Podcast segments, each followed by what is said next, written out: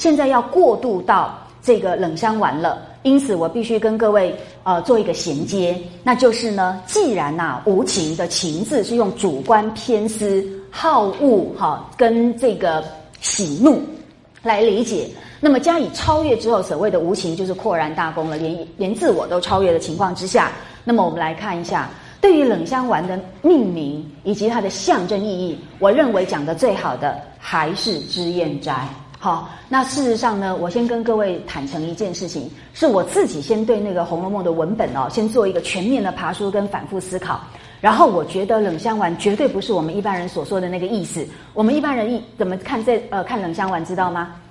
就是冷就是指薛宝钗人格是冷酷无情嘛，那香呢？香就是指她外表很美艳嘛，他们的解释都是这样。然后我常常觉得，哎，这个说法不是没有可能。可是我会有个疑惑：谁规定冷是在讲人格，香是在讲外貌？难道没有可能是香是指人格，冷是指外貌？不是吗？这两个字是相提并论的。谁有？我们的作者何尝跟你说冷是指性格？来解释香是指外貌，为什么不可能反其道而行？是香是指他的性格，冷是指他的外貌，听得懂我的意思吗？有谁跟你说只能那样解释？那么，假如我们不认为薛宝钗是一个冷酷无情的人的话，那么很显然，冷香丸的冷字不能做无情来解释。那么香也不一定就是指指他的外表。好，那这么一来，我们就可以重新推翻既有的。一种诠释的框架，然后我们重新认识它有什么其他解释的可能。于是，在这样的情况底下，我做了很多的一个分析哦。最后呢，我发现，在看到脂批的时候，我觉得知批的看法跟我一样，所以我采用它。好，那呃，这是因为我想，只要我们不有成见，那么实际上你也许都可以达到跟知批一样的认识。好，那知批怎么说呢？他说啊。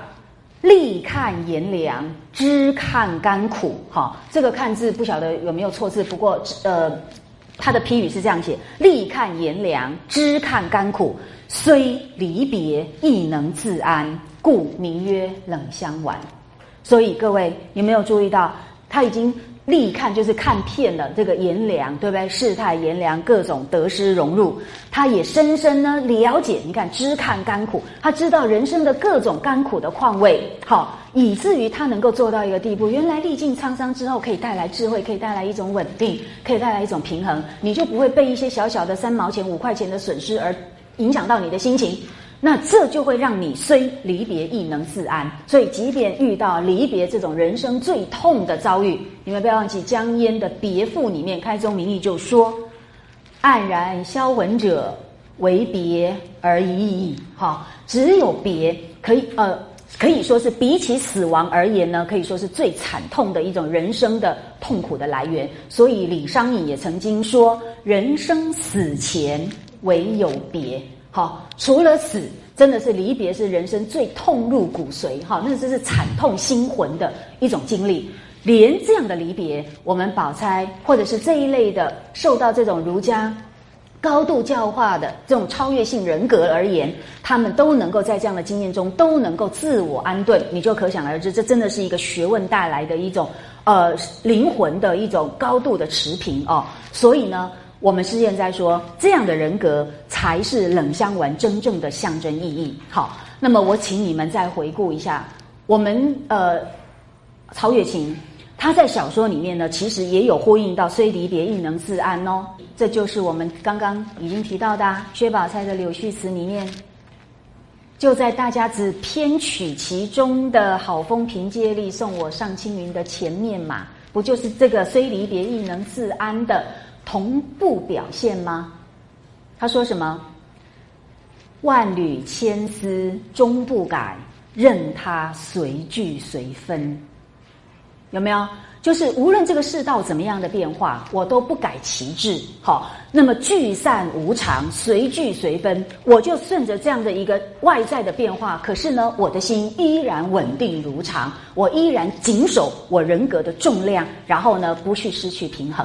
这样懂意思吗？这不就是虽离别亦能自安的绝佳表达，而且是薛宝钗透过柳絮词所做的一个抒情言志的自我表述。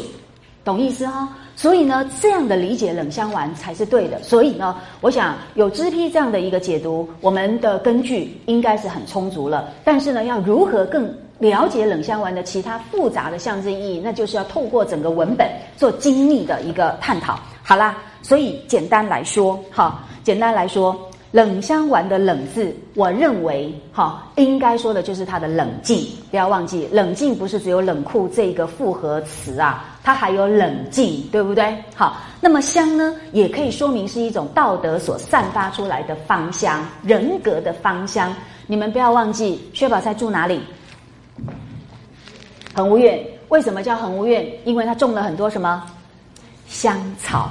而那些香草，我们早就说过了，在楚辞的那个系统底下，它早就被视为是君子贤人的道德象征。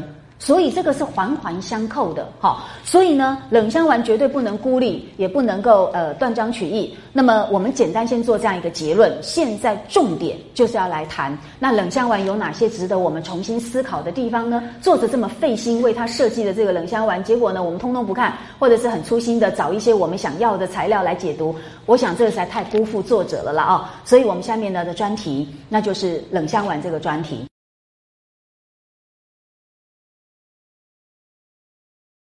那冷香丸当然非常的费心，而明显的它处处充满了象征寓意啊。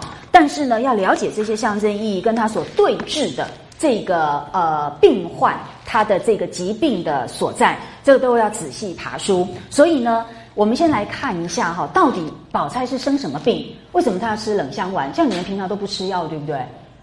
对呀，如果你们也得吃冷香丸的话。哎，那就有一点严重哈，也有点戏剧化，对不对哈？那么是不是严重呢？这就有趣了。如果你们要吃冷香丸的话，我必须说，这在现代一定是非常奇怪的。因为呢，宝钗之所以服用冷香丸的情况，在我们现在来讲，其实是一个非常平庸无奇的一个常态。好，所以这里面一定有一些特殊缘故。那么我们就要来先呃一样好，按照我们的一个程序啊，事先让大家看一下，从清末以来。喜欢《红楼梦》的人，呃，尤其是那个贬钗杨代派啊，他们最喜欢做的解释是什么呢？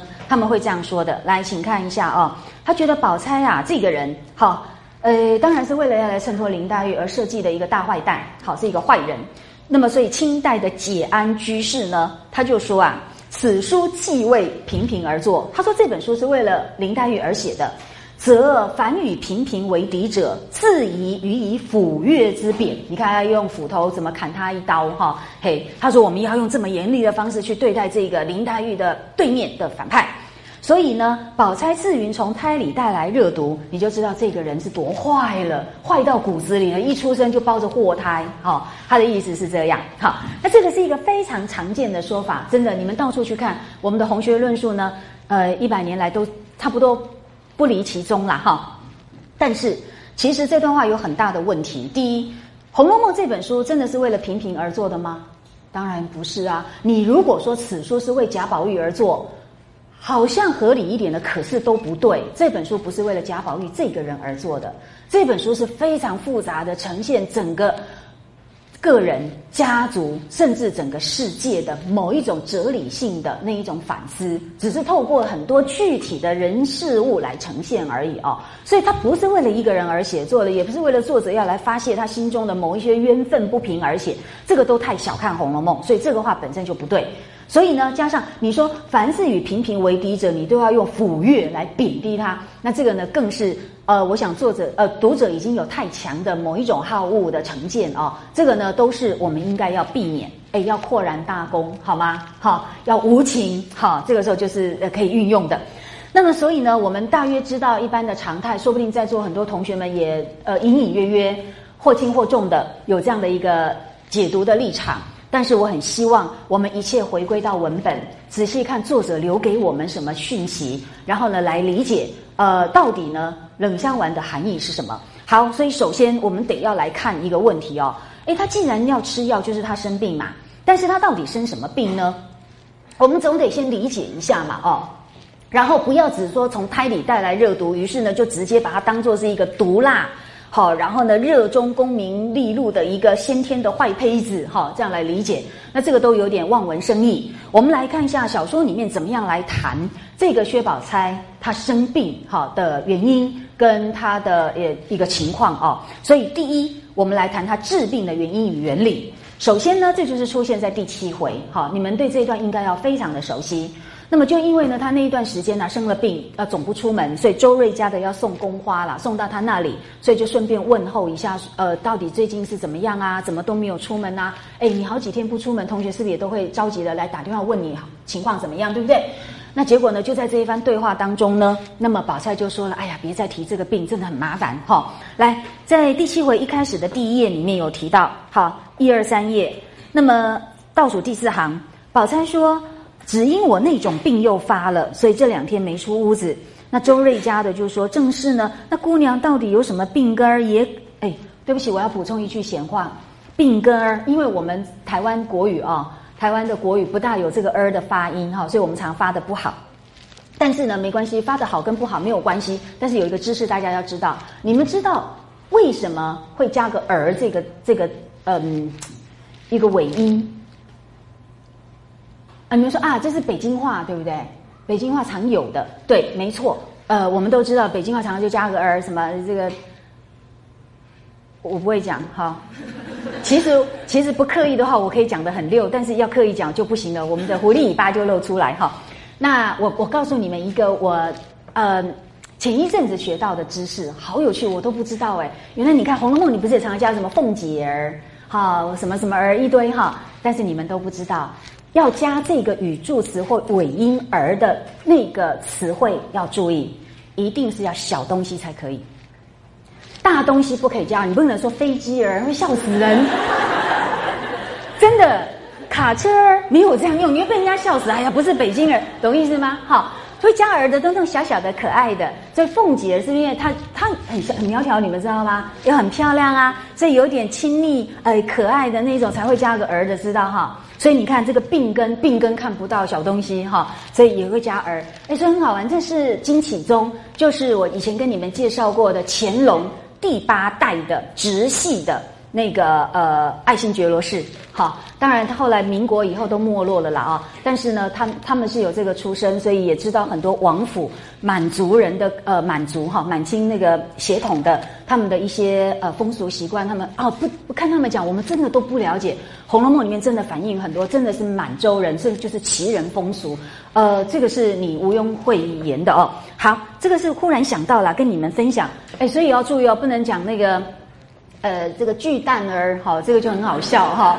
哎，这个不会加儿的哈。好，那我们就开玩笑，那现在就回来。那周瑞家的就说：“姑娘到底有什么病根儿，也该趁早儿哈，趁早儿请个大夫来，好生开个方子，认真吃几剂，一试儿哈，一试就是一一口气哈，我们彻底就把它除了根才是。他说小小的年纪，到做下个病根儿也不是玩的。”那宝钗听了就笑道：“哎呀，再不要提吃药。”他说：“为这个病请大夫吃药，也不知白花了多少银子钱呢。”好，金山银山就是为了治病。好，注意一下哦，下面这句要注意：“凭你什么名医仙药，从不见一点儿效。”有没有这种一点儿？好，一点儿还可以加儿哈。好，从不见一点效，请注意哦，名医仙药都不奏效。那么就这点来讲，我先提醒你们好不好？我们有另外一位。鼎足而立的另外女主角，她的病呢也是请了名医仙药都不奏效的，她得要去出家才能够除病根，才能够彻底病好的那个人是谁？林黛玉。所以我们觉得这两个人在这一点上面已经有一点点接近了，对不对？他们相似的地方还很多。好，所以请你们注意，这种呢都不是一般的疾病，因为如果是一般的疾病，来自于你的土木形骸所产生的问题，那个可以透过呃一般的呃世间的医生跟呃药方来对治，但是显然他们都不是一般的病。好，好，所以呢，凭你什么名医仙药，从不见一滴儿效。后来呢，还亏了一个秃头和尚，说专治无名之症，因请他看了。好，所以在这边我们又暂停一下。这个就叫做无名之症，好不好？就是你一般的医理所没有办法解释的疾病。可是有没有注意到，我们林黛玉的事也是一也是无名之症？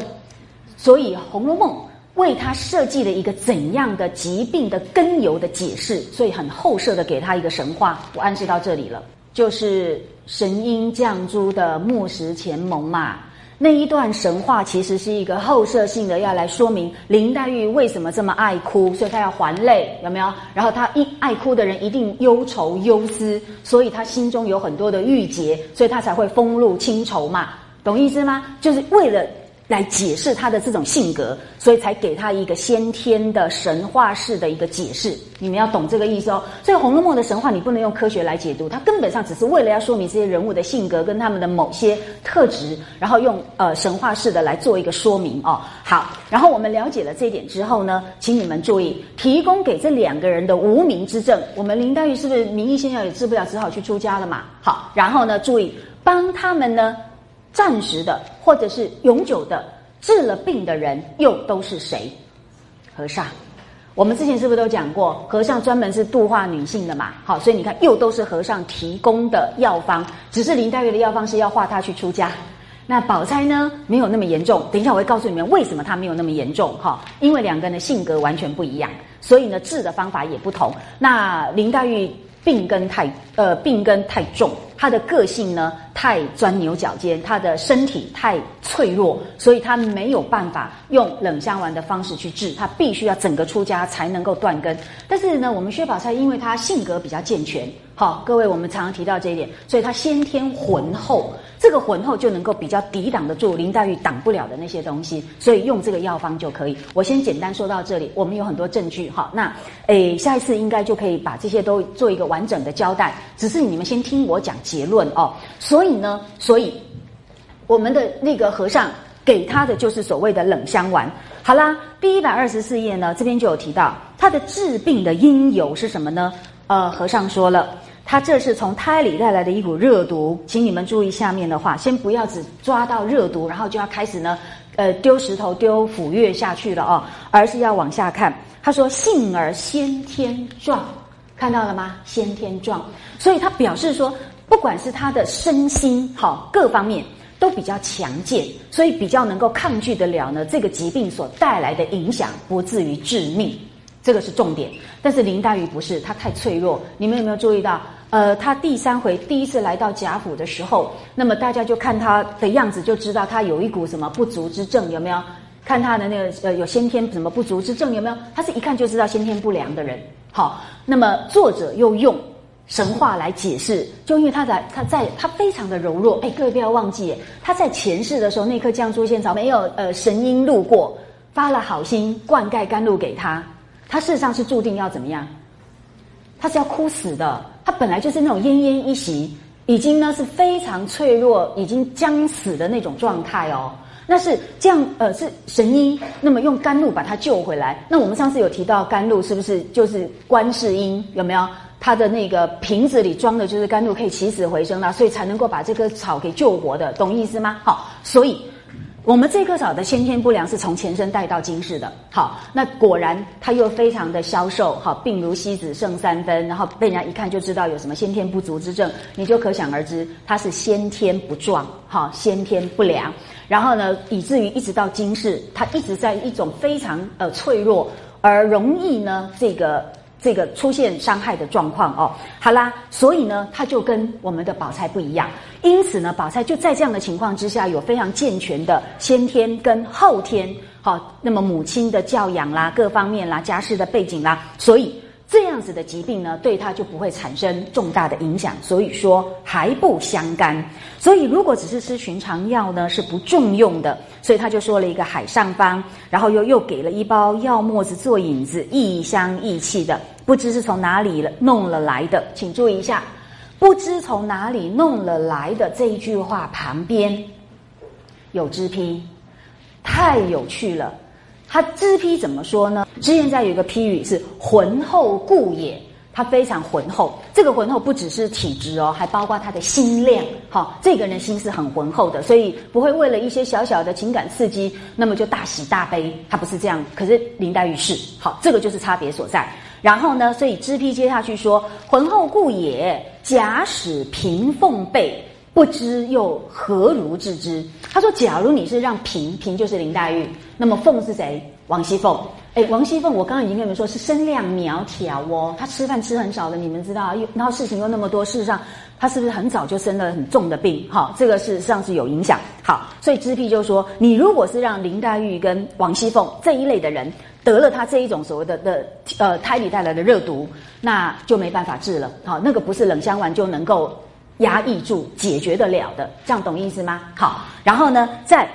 不知从哪里弄了来的这一段话旁边呢，知批有一段话，他说的是呢：“亲不知从何处来，我却知道他是从呢放春山浅香洞什么什么什么炮制而来的。放春山浅香洞就是太虚幻境的所在。好，所以呢，请各位翻到第五回，好不好？第五回我们贾宝玉神游太虚幻境的时候，来，当然首先就是要遇到警幻来带路。”八十四页，好，当他欣赏完呃这些什么这个绿树清晰，人迹罕逢，非人不到，然后又看到这个女儿女子的声音走出一个人来，好，我们作者用骈文来渲染这位女神的那个呃美丽啊，然后来，请看八十四页，那那段骈文后面我们就呃只先看，他说宝玉见是一个仙姑，喜得忙来作揖，问道：“神仙姐姐不知从哪里来？”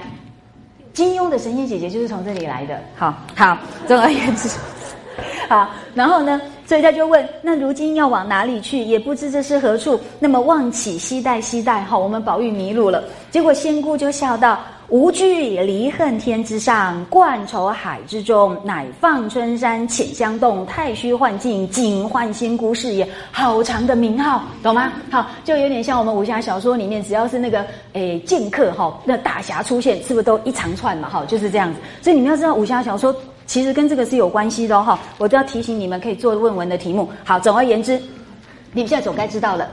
当知批说你不知道这个药引子异香异气的从哪里来，我却知道它是从幻呃那个什么冠愁海、放春山、浅香洞那里来炮制而成的，你就可想而知，原来冷香丸是来自于哪里？太虚幻境啊，对呀，那那这代表什么意义呢？当然有意义，太虚幻境所制作出来的东西可不是普通的东西，你们可不可以告诉我，脑海里面浮现出来？太虚幻境制作的产物有哪些？我们小说有告诉你啊，有什么千红一哭、万艳同悲，还有呢群芳水，知道吗？所以显然宝玉只意识到这三样东西，因为他亲自受到茶酒香的招待。但是呢，原来太虚幻境还有另外一个直系的产物，那个是呢到了薛宝钗身上，由他呃因为身体的疾患所需要的一个对治的药丸，就到那里去。那么，所以冷香丸的御寒绝对不是我们一般读者所以为的那么的简单。好，它跟呃千红一哭、万艳同杯、群芳水，甚至具具有孪生的关系。好，也就是说他们是双呃四胞胎。好，他们有共同的 DNA，他们来自同样的血脉，也因此他们应该也具备有同样的象征意义。我们现在呢就要继续我们上一周所谈的这个冷香丸的问题。我请大家注意过哈，就是说我们宝钗的这个病症，它实际上呢是所谓的无名之症。那这个无名之症呢，我要请大家注意一下哦，就显然它并不是一般身体的疾患哈，它不是来自于呢身体细胞系统，然后呢因为出了缺损或各种错乱而导致的一种呃身体上的疾病，显然不是叫做无名之症呢，那就表示它绝对是超越这个层次之上，所以。通常来讲，它可能呢就带有一些先天性，然后呢，第二个带有一种呢身心连贯的那一种呃一种毛病啊。那换句话说呢，它绝对不是那个身体的疾病而已，它很大程度的其实呢跟人格，那这个人格呢有先天性，然后呢也有后天的因素，但是呢都跟人格的一些特质，所以导致成一种所谓的身心症。那所以我上次有提醒大家。诶，注意到啊，他这种无名症呢，要用这个呃很独特的方式来疗治。那这个跟林黛玉呢，其实是很接近的哈。这个是首先请各位注意一下。然后呢，由于啊，这里涉及到所谓的从胎胎里带来的一股热毒哦，那我们的一般的呃读者很容易望文生义，所以呢，在这一点上面呢，我跟大家其实一样哦，因为。我们的知识装备真的都不够哦。那么在这个不够的情况底下呢，我们很自然会用我们所熟悉的这个知识系统来加以理解。哈，这个说实在的，真的是呃人性，呃也不能够算是什么大错。但是呢，假设我们希望能够好好的了解这个文本它所蕴含的意思，我们实际上就不应该停留在我们目前的知识水准上哦。所以呢，所以我这边想要跟大家先引用一段话，这个是我在呃上个学期末努力在非常悲惨的情况底下读书，然后呢读到的一段话，深获我心。那我想我们读的书真的太少了哈，所以我觉得当我。越来越努力做研究的时候，其实呢，真的越感觉到自身的渺小，哈，跟知识的这个狭窄。那所以我们得要借由读书来扩大眼界，让我们更了解在这个世界，在人性中所存在的那么多复杂的可能。好，那所以这段呢是已经出版很久的书了啦，哈。那但是呢，呃，连台大图书馆都没有。那所以呢，我是透过。我的助理他到他的学校去借哦，等等，那里面呢有真的多非常多很值得，真的是发人省思的一些看法。其中这一段呢，我认为，呃，不管是用在《红楼梦》的阅读，或者是呢我们在面对呃所有过去的古典文献，其实都应该要保持的一种警觉。那这个是呢科恩哈苏联的学者，那他其实前两年才过世，所以非常的长寿哦。其实这部书已经呃出版了，恐怕有二三十年以上哦。那么经过翻译之后，我们都读得懂。我们请大家呢可以看一下哦，真的要注意，真的要注意。我们不但对我们同时代的人了解很少，好，因为虽然我们呼吸同样的空气，我们受到同样的价值观的洗礼，我们甚至呢是在同一套社会制度的运作底下成长，但是我们背后还是有各式各样不一样的家世背景，好，不一样的成长经历，导致有许许多多的不同。更何况是有着时代的历史的鸿沟。好，那经过民国初年的这个巨大的断裂，我们跟过去呢实在是有一个很大的距离。好，那这个距离呢，我们一般都会忽略它，所以想当然尔的就会用我们的知识系统去理解。然而，科恩提醒我们：一知半解者读古代希腊悲剧。天真的以为古代希腊人的思想感受方式和我们完全一样，然后就放心大胆的议论着什么伊底帕斯王的良心折磨啦，和悲剧过失等等啦。可是，可是，专家们知道这样做是不行的，哈，因为呢，第一点，古人回答的不是我们的问题，而是他们自己的问题。好，同样的，那么在这样的情况底下，第二个。当他们在处理他们时他们的时代跟他们自身所面临到的问题的时候，他所用的那一套解决的方式，乃至于会牵涉到的各式各样陈述的那一种话语，那当然跟我们又更不一样。所以呢，他说，专家要通过精密的分析原文，还有呢，要分析词源学，这个词是怎么来的，它所蕴含的意义是什么？你不能用你现在人的望文生义哦。同时，他还说，你还要加加上。对于语义学好的精密分析，整体说来就是啊，如果你是专家，或者是你想做专家，你要自觉的做到，你要精密分析原文，然后呢，加上词源学跟语义学来寻找理解这些问题的钥匙。好，他说这是非常重要的。事实上呢，呃，他讲的虽然是古代希腊悲剧，可是我们对《红楼梦》事实上是完全一样的，尤其《红楼梦》又是一个不同的阶级。好，呃，我现在一直在强调阶级。的原因是因为《红楼梦》就是一个不同阶级的产物，那么你必须要超越你这个时代。那么讨厌阶级、反对阶级的这一种价值观，才能够逼近它。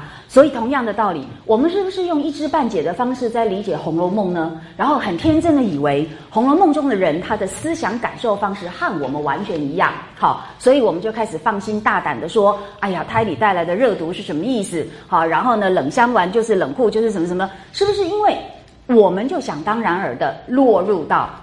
天真的一知半解里面啊，所以呢，我们忽略掉《红楼梦》要回答的是他们的问题，他们在独特的这个时空背景底下，他们遇到的问题，尤其是这个世家大族已经是在末世的状况。好，如果它是在一个鼎盛时期，我想不会出现《红楼梦》。所以这是一个更独特的，就是说，它除了是一个独特的阶级，同时这个阶级又要面临毁灭的这一种很巨大的转捩点的情况之下，那。我们真的知道其中的人在感受思想什么吗？好，他不是一个太平盛世的人，然后呢，什么去反对封建？你你真的注意一下哦，你设身处地，你的家如果是在面临破落的时候，你会去反对你的家族吗？这个是一个很奇怪的推论，你从不同其情的去设身处地的去感受哦，这样做是不行的。好，所以呢，我们要透过所谓的精密分析原文。然后呢，要在词源学跟语义学上面来寻找理解这些问题的钥匙。所以我在这边先跟大家跟大家预告一下哦。事实上，我们对于所谓的大观园的大观，恐怕都了解错误。哈，我们都以为大观就是盛大的景观，包罗万有，然后天上人间种种美景非常富饶，哈，无所不备这样子的一个丰饶的乐园的意思。但是。不是这个意思，真的，它事实上是在中国传统底下，其实具有高度的儒家教化理想的那个意涵底下所产生。那么这听起来很奇怪，对不对？可是我们就是通过精密分析原文，还有语言呃学跟语义学，然后所得到的不同的看法。大观到底什么时候开始使用的？然后以后的文人们在使用这个词的时候是怎么用的？你认为曹雪芹会脱离这个脉络吗？就算有可能脱离，恐怕也是要在吸收之后的转化，他不是完全不理会这个长远的传统的。所以我的意思就是说，真的，请大家要注意，《红楼梦》在回答的是他的问题，不是我们想要的问题。第二个，我们对于《红楼梦》所植根的深远的历史文化，实在是太过。讲一知半解还很客气的，恐怕我们真的是一无所知。所以呢，同样的道理，我们对于这个冷香丸的理解也应该如此。所以我上一次呢，就特别跟你们提醒哦，呃，参考知批是非常重要的，因为知知燕斋真的比我们更了解《红楼梦》。虽然你可能呃对知燕斋的批语不以为然，可是那纯粹是因为你已经有了现代的成见。好，所以呢，我们再回来呃，延续上一周所说的。所谓的这个呃胎里带来的一股热毒，幸而先天壮还不相干。那么在幸而先天壮这里，我记得我也跟你们提到过，之燕在这边有一段批语啊，他在这个呃幸而先天壮下面有说，因为啊浑厚故也，好，就是呢，因为薛宝钗很浑厚，所以才会呢不相干，好，所以你就要注意这个浑厚，当然指的就是他体质上比较健壮。好，这是当然的。呃，我们林黛玉是不是其实就先天不足嘛？对不对？哈，这个是小说描写的。然后她又爱哭，所以她后天呢，其实是在一种非常心神焦虑啊。那么古人都知道，这个其实是非常伤身的。何况西方圣经里面也说，忧伤的灵使骨枯干，有没有？这个其实是同样的逻辑，同样的理解。那么，所以呢，加上呃先天后天种种因素，那么我们薛宝钗是浑厚，所以使得她。不相干。那么，因此知燕在继续说啊，他说：“这是因为我们薛宝钗浑厚故也。假使那么平凤被不知又何如治之？好，所以我们上次也提到过这一段批语。那所以各位就知道了。呃，以平儿，也就是林黛玉，她该如何治呢？冷香丸是绝对不够的。她要根治，是不是得去出家？有没有？这是非常彻底断根的一种方式。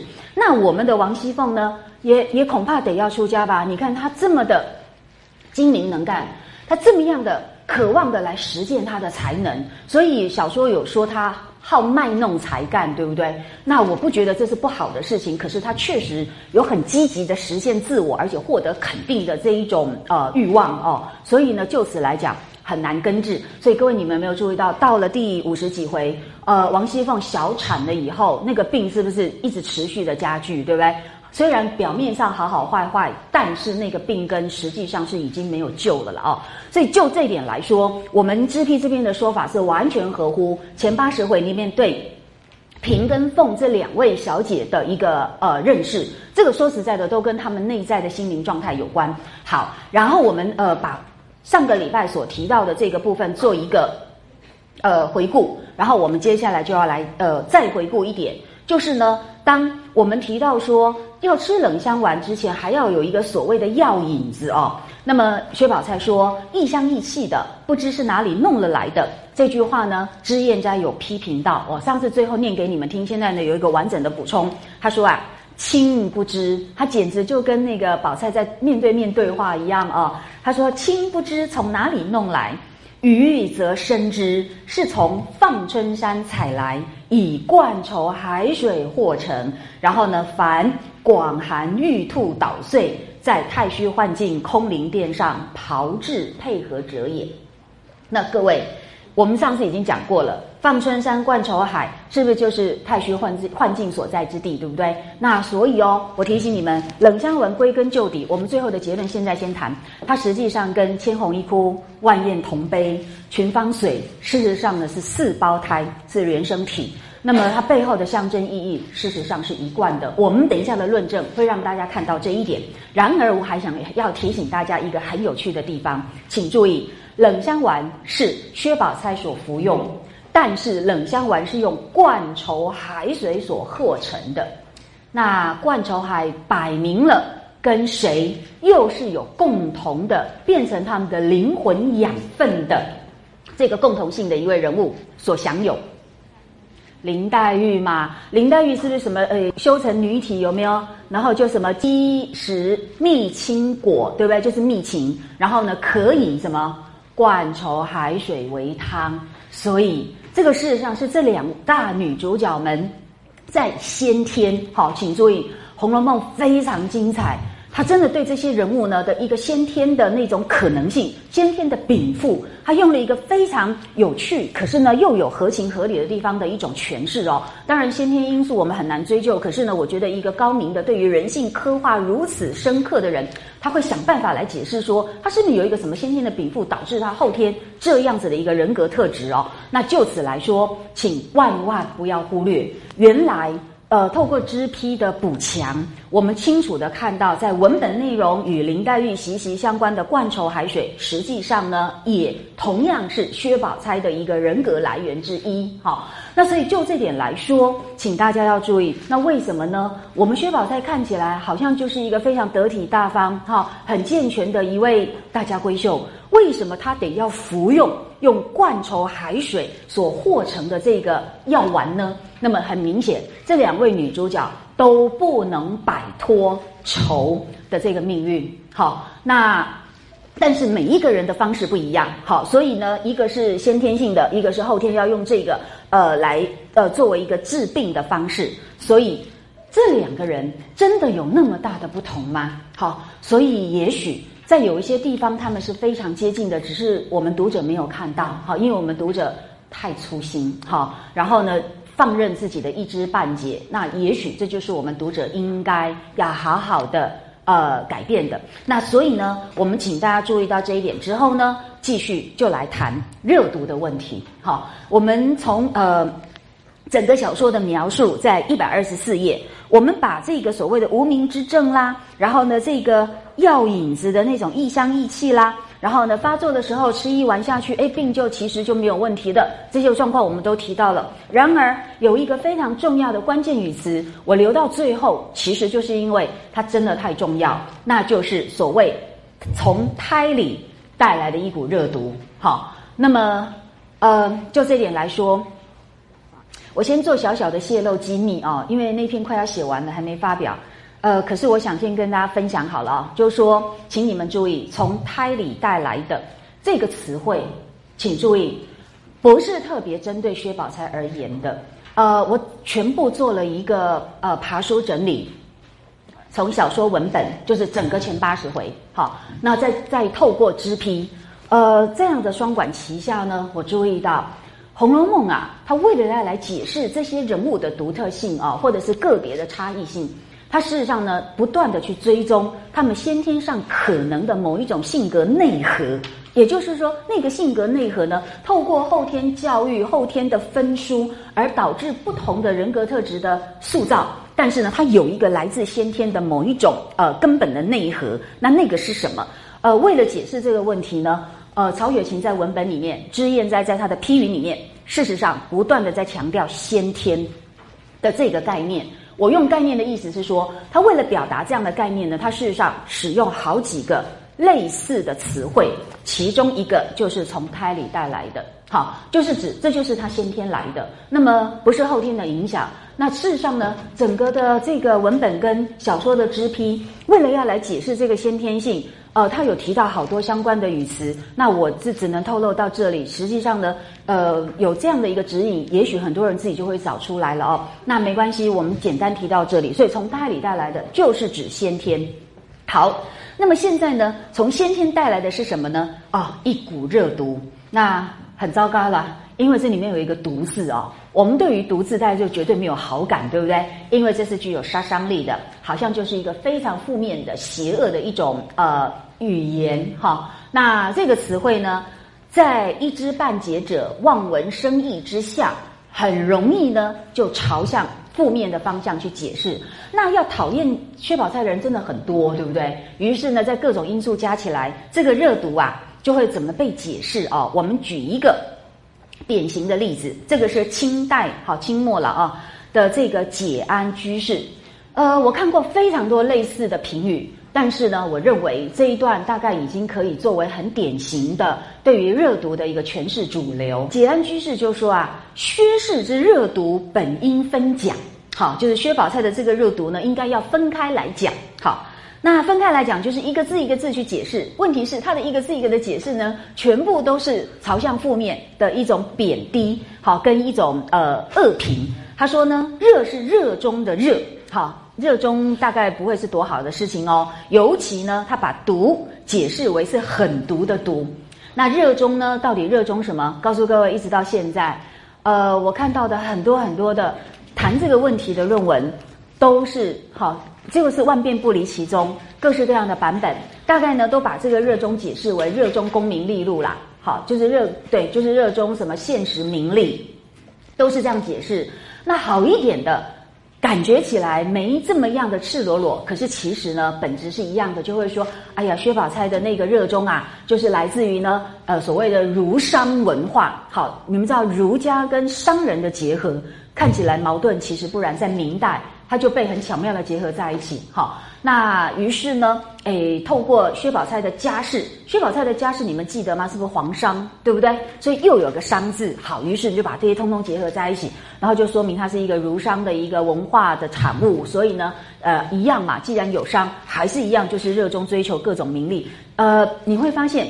各种说法也许有一些细微的差别，但实际上本质都是不出解安居士的一个范围。好，那“毒”这个字就更不用讲啦，再加上一个“毒”字，那我们薛宝钗被当成是一个邪恶的大坏蛋，这种情况也已经呃实在是太常见了哈，我们也不需要再举例。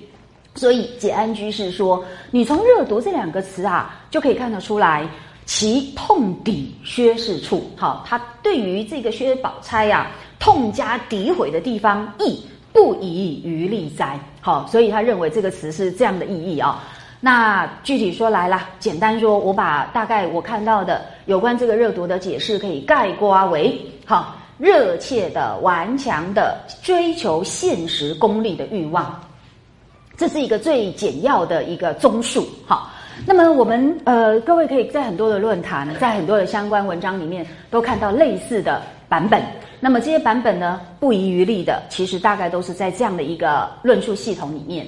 但真的是这样吗？哈，我记得我刚开始读《红楼梦》的那几次啊，哈，那时候都还是一个青春少女啊，甚至还是个小孩子哦。诶，老实说，看到热毒真的觉得蛮刺眼的，因为我们对毒真的没有好感。哈，这个字就好像跟诶什么蝎子的蝎啦，然后呢，呃，什么。疮呃疮疤疮疤的那个字眼啦，反正一看都觉得很丑，有没有？好，那所以我们的语言的感受叫做语感，都不会是好的。那但是呢，呃，除了热毒这个词汇之外，老实说，呃，我对《红楼梦》不觉得薛宝钗是一个什么不好的人，哈，因为我完全没看到。那当然，你说我喜不喜欢他吗？也谈不上，因为他跟我非常不一样，哈，所以对他不大有什么共鸣，但是也谈不上觉得他是什么坏人。然后呢，在这样至少还算公平的起点，哈，那到最后呢，变成一个希望能够真正深入了解他的一个学者。然后我做的工作当然就不能够只停留在表面的语感上面了。于是呢，我就必须去考察，像呃，像刚刚科恩所提醒我们的，你要透过精密的分析文本，好，然后要透过词源学跟语义学来寻找理解这些问题的钥匙。所以，热读真的就是我们今天的望文生义吗？《红楼梦》在两百多年前，它尤其在一个这么庞大的、各式各样的文化丰富内涵里面来产生的一个集大成的一个百科全书，它怎么可能是用我们今天的热读来与来使用？哈，然后呢，来作为薛宝钗的一个病根呢？好，然后我们是不是对于热读的热跟读事上都有太过想当然尔的那种天真的理解呢？所以下面呢，呃，我就要跟。大家分享一下，当我透过支批跟《红楼梦》全部的文本为基础的时候，我真的看到不一样的东西。首先，哈，一样，我们还是先透过这个脂砚斋，哈，它就在这个热读里面呢，就有呃提到一句话，是一个非常好的指引，而且果然我在《红楼梦》的文本里面也找到许多的呼应。首先呢，呃，支批在这个甲戌本里面啊，呃，就在。宝钗所说：“他说我这是从胎里带来的一股热毒。”这句下面有一段夹批，这个夹批太精彩了。你们知道他说什么吗？原来他对于热毒的解释哦，跟我们今天不一样。他说啊，这个呢，热毒就是繁星偶炽，逆是以灭火其功。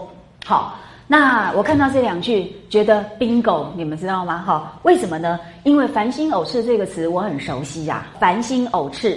出现在第一回，哈，那这第一回呢，呃，正是我们石头要唤醒入世的时候呢，很重要的一个推动它，那么极力再三苦求，再次苦求，一生一道把他到呃送到人间来受享荣华富贵的那一个心理动机，耶。那么贾宝玉他之所以从顽石变成美玉，这个过程中，作者有提到他是静极思动。无中生有，而转变契机就在于繁星偶炽。来，请各位看一下这段文本。好啦，为了完整说明，我们只好念一遍哈。虽然大家可能都已经很熟悉了，这段文本说：一生一道远远而来，然后呢，说到红尘中荣华富贵。各位，你们都不要刻意的忽略这一句话。我们把贾宝玉说的好像是一副超越时代的痴情，有没有？所谓的意淫者。一直认为呢，他其实可以就是否定富贵场，然后呢，陷溺在温柔乡的一个情痴情种。你是不是太偏执了一点？然后呢，在成见的主导之下，你忽略掉这么重要的东西。这个石头之所以要到人间，事实上是为了要受享荣华富贵，它不是未来要来做吃呃情痴情种的，或者。我必须告诉你们，所谓的情诗情种，也必须在荣华富贵中才能够锻造出来。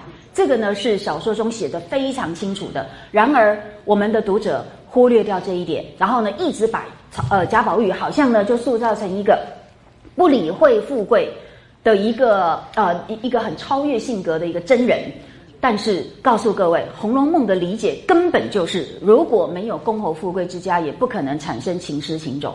那这个论证起来，我花了四万字哈，现在就不用谈了哈。那那篇文章六月会刊出，有兴趣大家可以参考一下。我真的觉得，我一直在做《红楼梦》的研究，事实上是一直在挑战我既有的认知，而且呢，一直让我感到冲击，因为我真的自己都不知道，在做的研究之前，我所看到的《红楼梦》可以跟我做完研究之后是非常不一样的哦。所以，事实上我们会喜欢研究，就是因为那是一个。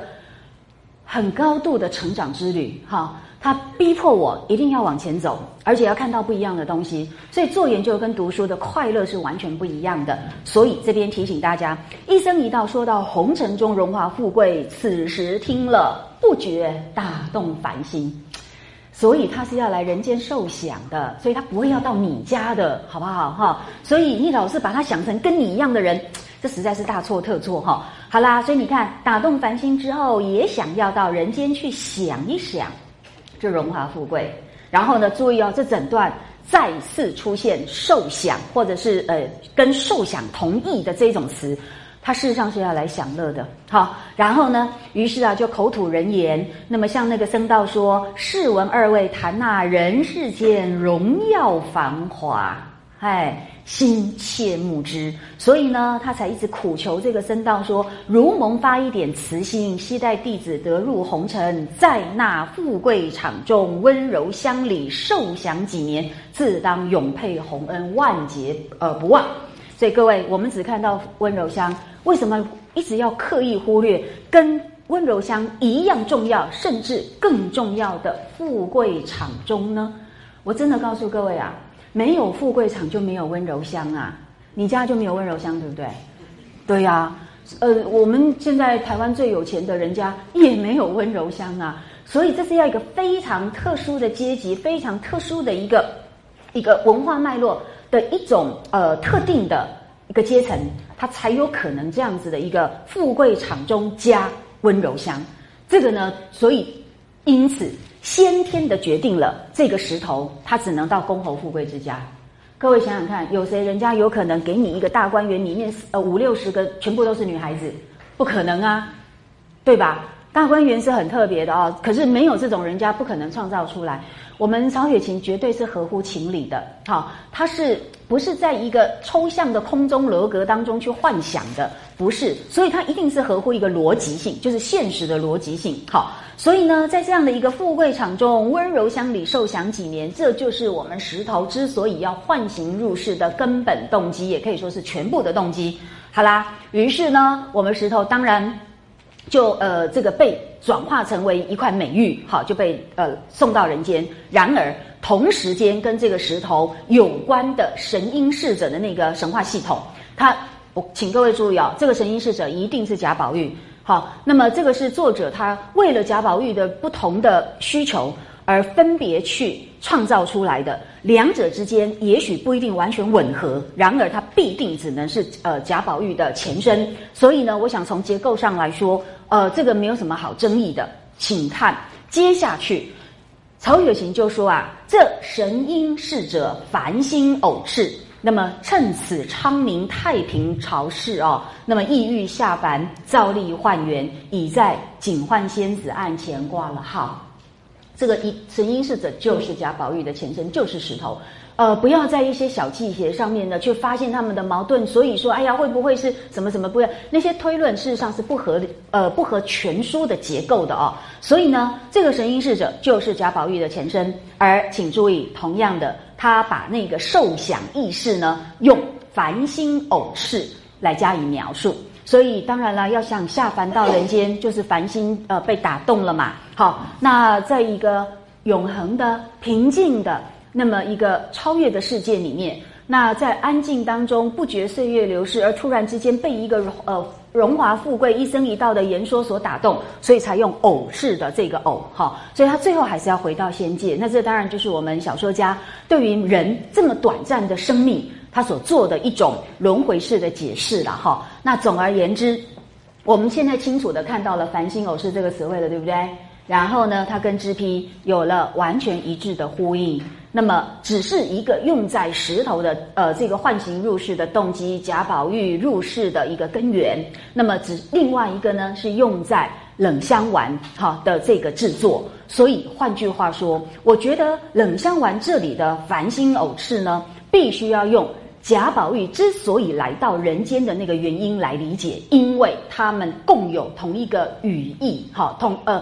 共有同一个语言，然后呢，它应该享有同样的语义，这是一个文本内在互训，一个绝佳的客观参照系。好，这一点呢，请各位一定要注意啊。然后呢，所以啊，我们回到知批，知批说这个胎里带来的一股热毒呢，是繁星偶翅，是以灭火其功。好，所以呢，我们可以清楚的看到，他把这个繁星呢，呃的一个炽热。那么用灭火奇功来呃做一个补充说明。那什么叫灭火？那当然这个孽字好像我们又很不喜欢的词汇了，对不对？什么孽子啊、造孽啊，大概都不是什么好话哈。但是同样的道理，我们得要回到中国文化的传统背景里面来。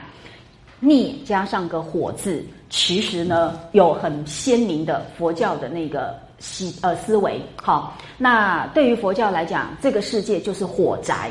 我们来到人间，虽然有很多的感官享乐，可是对佛教来讲，这事实上也是在伤害你，然后呢，使你烦恼痛苦的一个根源。好，所以呢，我觉得这个受想意识呢，那么在另外一个层面来说，它也一样来到人间来受苦。因为人不管你再怎么样的受想，总是不如意事十之八九吧，对不对？好，人总是有得就有失，而且当人有得的时候，我们的贪念会让我们那个得之心变成无底洞，以至于永远在一种不满足的追求里面哦。何况真的。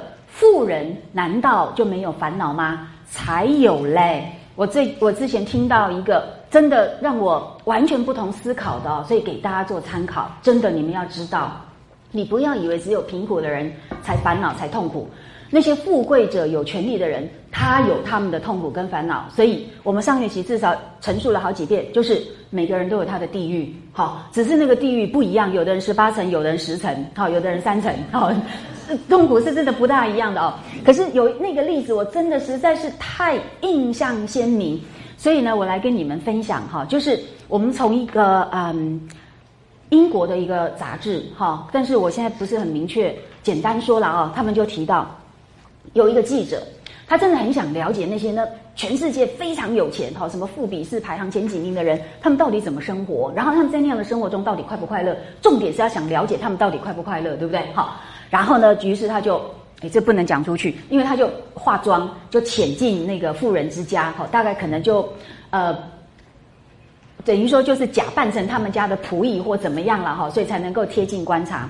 结果结论让我们非常的震惊。他说，其实那些人非常不快乐，可他们不快乐当然跟我们不一样，知道吗？哈，怎么不一样呢？告诉你们，真的，他们是那一种完全不怕花钱的啦，对不对？总之，我管你这个多少钱，反正呢，我立刻要的话，我十万块美金都花得起。他不在乎这个，所以他的痛苦跟我们的那个不足感是不一样的。但是他怎么个烦恼？他怎么的不快乐呢？重点是不快乐，是因为这样子的。他们对很多，就是因为他们不在乎钱，所以对很多的细节对他们而言就非常的讲究，知道吗？所以呢，我我我到学生。活动中心吃一碗四十块钱的面，我觉得很开心。对他们来讲，是什么东西啊？喂猪的吗？好是这样，好。所以真的，那所以你给他最高档的什么五星级的那些餐点，好，那是他普通的一餐，可是他会吃的很不快乐。为什么？明明是最好的食材、最高明的一种料理，然后呢是最完美的演出，他还是不快乐，他很生气。为什么呢？因为餐巾纸的某一角折错边。大约是这一类的，懂意思吗？所以他们讲究的跟我们真的不一样，那以至于你就终于明白，你可能会觉得很无聊，但是你如果是在那个生活底下，你可能就会是你的要求就会是那样。那我的例子这个举起来是要告诉大家说，真的每一个人在他的生活里面呢，会有各有各的要求啦。好，你们也有你们的要求啊，你会希望你什么样的地方更精致，什么的地方可能更提高一层，什么什么之类，他也有他的要求，结果到最后就是。只要你有这份要求的心，你就会不快乐。这样了解意思了吧？好，所以呢，我想回到我们的这个热读。那支批说灭火奇功，其实也就是告诉我们，当你有了这个烦心，这个烦心很炽热的时候，你就会遭受到被火纹身的痛苦，那就是孽。好，来到人间，他们认为你就是业报啦。好，你前辈子大概干了什么坏事，所以到现在变成人来这边受苦。我觉得有一点道理。哈，好，总而言之，这里的灭火奇功，恐怕你得要用这个角度来理解。那我们继续往下看，除了灭火奇功，好，所谓的烦心偶事之外。那事实上呢，表明薛宝钗她的热毒跟石头唤醒入世的那个先天的人性的本能的欲望，其实是一样的。那就是事实上每一个人都有。我先已经暗示到这里，已经不对暗示，不是暗示，是明示。好，到这里，然后呢，我必须要请各位再来参照另外一个文本，非常重要。而我们几乎没有人去注意到的一段情节，那个那一段情节呢，同样出现“热毒”这个词汇。我们透过支批看到繁星偶赤，所以找到一个线索。好，从石头唤醒入世的那一种欲望，好，那个繁星来理解热毒，这是一种。那么，另外还有没有别的可能来理解热毒呢？我就注意到说，《红楼梦》前八十回里面又有另外一个地方出现“热毒”这个词汇。那我觉得这个是一个文本的绝佳内证。好，我们来参考一下，这就是我们宝玉不孝种种大臣鞭挞的这一段，好，大臣吃挞的这一段，他不是被呃贾政毒打一番吗？哈，然后那一段情节非常有趣，在他被打了之后哦，然后呢，接下来啊就是伤重卧床嘛，那结果大家都很担心啊，哈，就努力的照护哈他的这个呃呃受伤的情况。那宝钗呢也呃有所付出，宝钗就在第一时间就送来了丸药，然后呢，他就特别交代袭人说，晚上把这个药哦用酒研开，那么替他敷上，因为酒是不是可以化瘀的？有没有？好，酒可以散热哦，那个是呃散就是疏散呐。其实它因为酒精的发散，哈，大约是这个意思。然后说替他敷上哦，请看，果然，宝钗说把那淤血的热毒散开。可以就好了，好，所以你看哦，用酒，那么加上这个丸药，主要呢就是把这个淤血的热毒呢给发散掉。那这么一来呢，诶，他身体所呃，等于说深入到他身体里面的那个那种痛那个疾患呢，就可以疏解。好，那结果呢，更有趣的是说呢，不止这一次啊，接下来呢，因为王夫人担心宝玉，所以就叫他身边的人来问说，那宝玉现在情况怎么样？那袭人呢就应命而去哦，对王夫人报告宝玉呢挨打之后的各种情况。那那边呢又出现了一个类似呃同样的语词，请你们看一下。他就说啊，现在的情况是啊，老太太给了一碗汤，然后呢喝了两口，可是呢只嚷干渴，因为他受不到重创哦，大概体力耗尽，他就想要吃酸梅汤。酸梅汤嘛，酸酸的哈。我们不是说望梅什么止渴啊，所以呢酸梅就可以止那个干渴。结果袭人说：“我想着酸梅是个收敛的东西，好，它虽然可以止干渴，可是呢，它在那个呃，它在中医的一个观念里面，它是一个收敛的东西。那么这个对于才刚刚挨了打又不许叫喊，那么自然急的那热毒热血，未免不存在心里。好，所以呢，本来就已经压抑在心里面了。请你们注意，第一个是挨打，第二个呢，你挨打的时候会怎么样？你们小时候挨打过？”没有，竟然有这样的同学。好，我们应该让你们体验一下哦，增加人生经验是很重要的哈。好在乱讲哈。总而言之，我的意思就是说，挨打一定会很痛，然后很痛，通常我们会怎么样来减轻那个痛？当然会哭喊嘛，这是很正常的事嘛。哎，我只见过少数非常少数呃非常倔强高傲的小朋友，好，他是不哭的，好，那是骄傲到不哭。好，然后所以妈妈打起来就更生气了，你知道吗？好，就你这个孩子，好，总而言之这样子宁不就宁死不屈。呃，我真的见过，呃，听过或见过这样的小孩哈。那我想大部分人是会叫喊的啦。宝玉不是那种什么高傲倔强的哈，所以呢，可是严父在前，他不可以叫喊，所以呢，那就更痛了，你知道吗？所以那个这真的是加倍的疼痛，然后所以等于累积在身体里面，所以急的那热毒热血就会存在心里。那所以在这样的情况之下，你再加上酸梅汤的一个外来的压抑收敛，所以他说，倘或吃下这个去积在心里，那再弄出个大病来，可怎么样呢？所以呢，袭人他就不给宝玉喝那个酸梅汤，好，然后呢，那王夫人当然就给他另外的饮料哦。总而言之，请大家就注意了，这一段呃很清楚的出现两次的热毒，而且是不是都跟宝玉挨打有关？好，那是不是也可以提供给我们理解？呃，薛宝钗先天胎里带来的热毒的热毒的一种解释的参考呢？那所以我就呃去找了一些呃比较跟中医有关的，虽然我实在一窍不通了哦，所以我以下所讲哦比较浅显，好，真的比较浅显。但是呢，我们就是扣紧文本来理解。就袭人所说的这段话，跟呃宝钗所说的这个淤血的热毒，哈，我们。整合而言，很明显，热毒跟热血是不是合在一起讲的，对不对？对吧？好，那因为挨打，微血管破裂嘛，所以那些血这个呃这个突围而出，可是呢又没有宣泄。好，我想这个是你都可以一起来联想的。好，但是呢，在这个文本里面，我觉得有两个重点，请大家做参考。第一个呢，为什么会产生热毒？宝玉的热毒是怎么来的？很明显，是不是要挨打？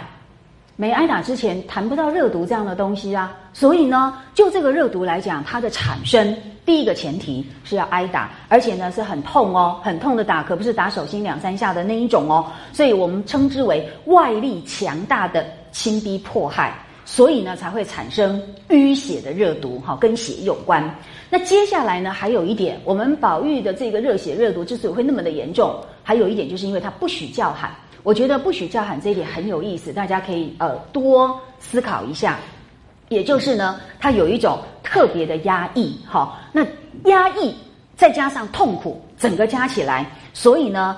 把这个呃不能宣泄的其痛其苦蓄积在内，所以才把热毒热血未免不存在心里，那么就产生这样的结果。所以呢，假如我们透过这一段的一个呃交叉互证，那么宝钗胎里的赖呃带来的热毒，会不会也可以用这样的方式呃不要穿着附会，可是呢用它的原理来加以解释呢？所以我想，我下面呢就。请各位呃来参考一下哦，我觉得这个热毒的解释应该要怎么说呢？我简单的谈一下，这个热呢，先暂且不表，先来看毒哦。那你看到毒有挨打，对不对？那还有没有别的来到呃，等于说透过传统的这个医学概念所可以理解的呢？好，那么我找到几个来源，大家可以参考一下。原来呢，毒，请注意。它不是今天那个 poison 的意思，会害人的毒。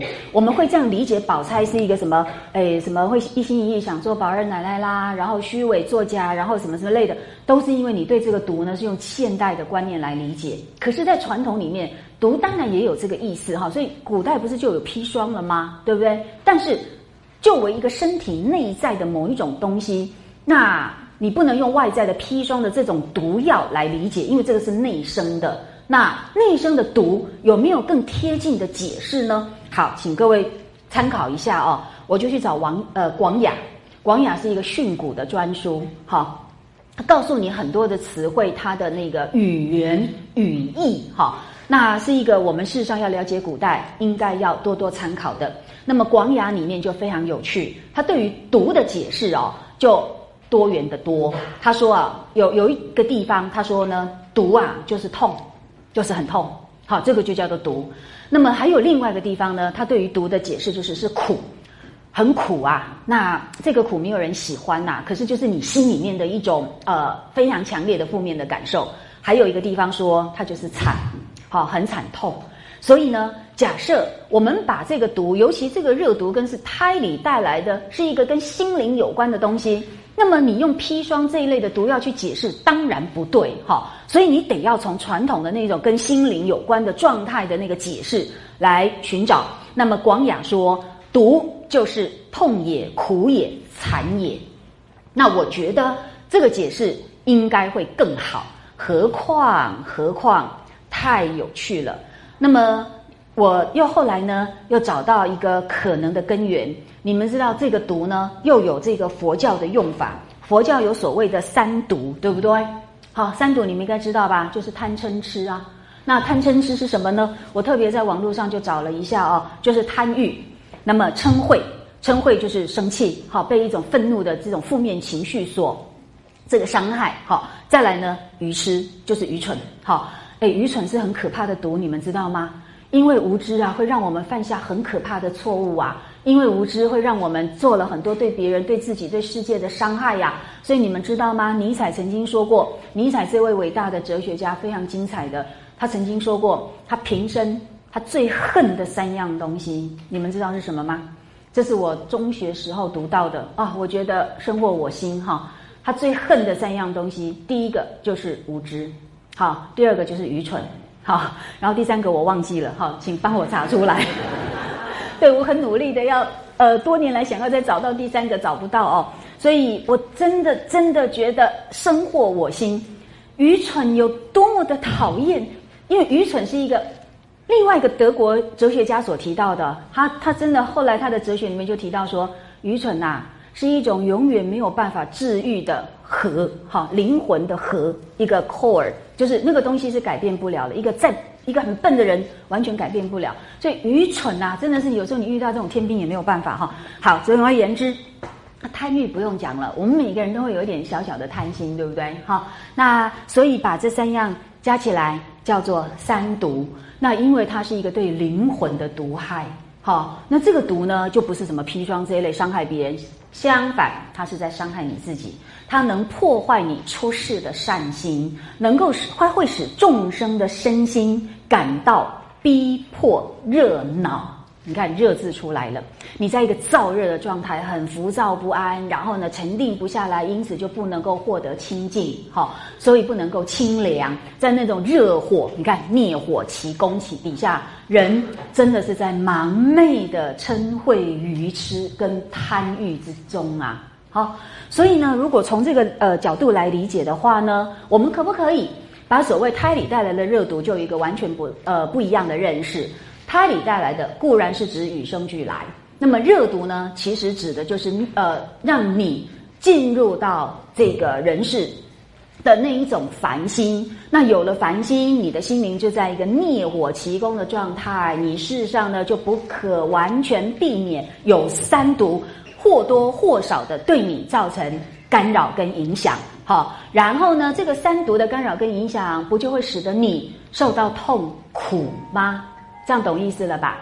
那老实说，就这样的解释来讲，符不符合贾宝玉也是凡心偶是岁来到人间？符合。而且说实在的，推而扩之，它是我们所有的人，就是与生俱来的某一种本质。于是我就把热毒呢解释为什么呢？来，我们把这个热者呢就解释为是一种对于人生的热情。好，那么包含什么呢？希望啊。追求啊，期待呀，以及喜怒哀乐、贪嗔痴爱的种种好恶情绪啊，这就是我们每个人都有的，对不对？好，那么用智燕斋的术语来说，就是烦心灭火，懂吧？好，那所谓的毒，我们刚刚已经做了解释了，所以整个加起来。所谓的热毒呢，我认为应该就是指一种很基本的人性。好，这个是像荀子啦这些人都有提到喜怒哀呃喜怒哀乐什么什么的，他就认为这就是所谓的生之谓性嘛。哦，那如果呢再用毒这个字来呃加进来一起解释，我非常粗略的来总整合哦，我认为它就是一种人性本能，但是这个人性本能呢，呃受到了一个压抑。以至于呢，我们的热情欲望无法自然宣泄或合理疏导，然后呢，产生了痛苦。当然，也不一定要压抑哦。那么有那个欲望的煎熬，对很多当事人来讲，其实就是痛苦。那么配合呢，宝玉挨打所产生的热血热毒，我想这个恐怕呢，在小说的文本跟支批的使用，事实上是不是更为一致，对不对？那你不能够脱离文本来对文字做一种断章取义。做一种真空式的解释，我觉得这是我们后呃现代人呢，常常呢对于古代的文献很粗暴，而且很不很不负责任的一种做法。那所以我希望能够尽量回归到文本，然后回归到那个时代的脉络，理解他们的文化意涵。我相信这样子也许对人家会比较公平哦。那所以呢，简单已经总结什么叫做热毒的意思。那问题是，这个热毒是谁都不能避免，对不对？那于是我们又要回到薛宝钗的这个人物，以及呢，他对峙于他的这个胎里带来的热毒的那个丸药的设计的原理，我觉得可能会比较合理的找到答案。那现在我们接着就要来谈，呃，当我们薛宝钗她的这个胎里带来的热毒呢，呃，发作的时候。会是什么样子？因为呢，这跟冷香丸的制作原理会息息相关哈。那结果呢？呃，大家读这一段的时候，恐怕呢一心一意就被那个什么十二两、十二钱、什么什么之类的哦给吸引住，对不对？然后就觉得哇，一大堆看不懂，然后都很奇怪哦，可是又很有趣哈。但是呢，当我们要做一个研究者的时候，我得要把整段文本全部读完，然后呢，才能够进行做一个比较客观的认识的时候。然后我就突然呢，我第一次哦意识到这个病的发作是什么样子之后，我简直觉得耍人呐那种感觉，你知道吗？为什么呢？那周瑞佳呢就代替我们来关心薛宝钗，她为什么要吃冷香丸呢？她听了就点头儿，然后呢，因又说：“那这病发了时，到底觉得怎么样啊？因为你们都知道那个药丸配起来实在是很琐碎。那么据说正常状况之下要十年才能够配得成丸药。”那你想想看，那宝钗的病一发作，就在家里面将养不出门，然后又这么样费心，要有一个什么海上仙方，要有一个和尚来给你这样的一个独特的一个这个药剂，我们都觉得那个病应该是非常严重，对不对？然后呢，会觉得那个病一定非常独特，对不对？可是呢，那个药竟然要十年才能配成，那病人不是早就一命呜呼了吗？然后呢，病的发作也应该是很严重，对不对？这样才能够引起我们的同情，然后跟他的药丸能够相称。好，结果呢，这个病发到发了之后，到底觉得怎么样？宝钗说也不觉甚怎么着，只不过喘嗽些，吃一丸下去也就好些了。我真的觉得，那你在搞什么啊？喘嗽些，喘嗽些不是我们每个人都有的经验吗？同学，谁没有喘嗽过，请举手。有吗？一个都没有吧？如果有的话，我现在就会叫你去操场跑跑十圈，哈，然后你就会喘嗽，懂吗？或者是去爬那个什么十层呃楼梯，你就会喘嗽。呃，我的意思就是说，喘嗽真的是一个非常常见，而且根本谈不上疾病的一种呃身体的某一种反应，对不对？伤风咳嗽啦，就会也会喘嗽嘛。然后呢，劳动稍微激烈一点，哈，你也会喘嗽。然后呢，甚至呢，你的情绪。感情非常激动的时候也会喘嗽。我最后这一项在说谁？心答对了。林黛玉不是只要一害羞就伏在桌上受个不住，有没有？好，然后呢一着急一紧张，然后呢甚至就诶就又咳又喘，然后呢一行气臭什么之类的。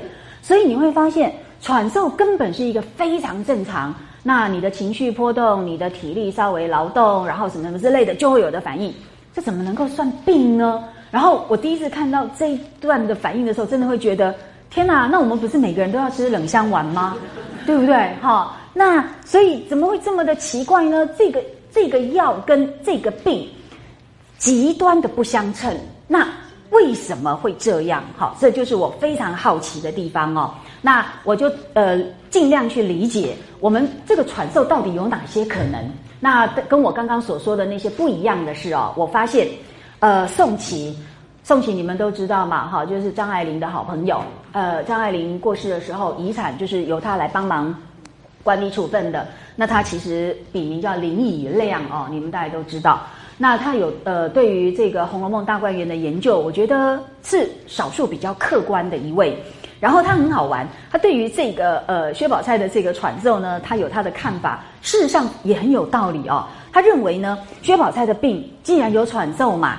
呃，他认为就是所谓的哮喘，好，那么而且呢是哮喘中比较轻微。哎，你们知道哮喘严重起来会致命，可是薛宝钗没有，她只是没有很致命的，可是也不能根治的，所以呢应该是哮喘各式各样的病因中，好程度中比较轻微的。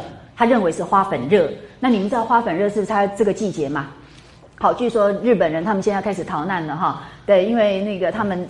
之据说是二次世界大战之后，他们大量种植那个杉木、杉树啊，哈，然后到了春天呢，花粉一开，他说满山遍野，其实整个从空照图来看呢，就是像烟雾一样，你们知道像雾霾一样哦，只是它是花粉，所以人体通常会受不了哈，那就会有这个所谓的哮喘出现，然后眼泪鼻涕会狂流的，所以他们觉得就就开始逃难。春天一来是很可怕的季节，对他们而言，所以呢，就此而言呢，那。宋琦的这样的一个推论，我觉得好像也蛮符合那个病症哦。然后呢，这这样一来的话呢，就会是属于过敏症的项目啦。好，那这个呢是用一个完全是从那个生理的角度来理解这个传授。那我跟我的不一样，我觉得这是来自于内在跟你的精神、你的心灵状况有关的一种身心症。好，对我来说不是这么的简单的一个外来的什么刺激，然后你产生过敏，哈，那么才有的反应。我认为这还是一种身心症，原因是因为我们刚刚花了那么多时间，那么让大家看到所谓的胎里带来就是与生俱来的这种本能、这种热情，然后呢，但是呢，这样的一个热情呢，呃，进入到人世本来就会遭受到很多的痛苦，因为我们一定会被压抑，甚至一定会有很多的失落，然后会有很多不不能满足的那一种呃痛苦感。好，所以呢，我补充这个是让大家知道说，原来。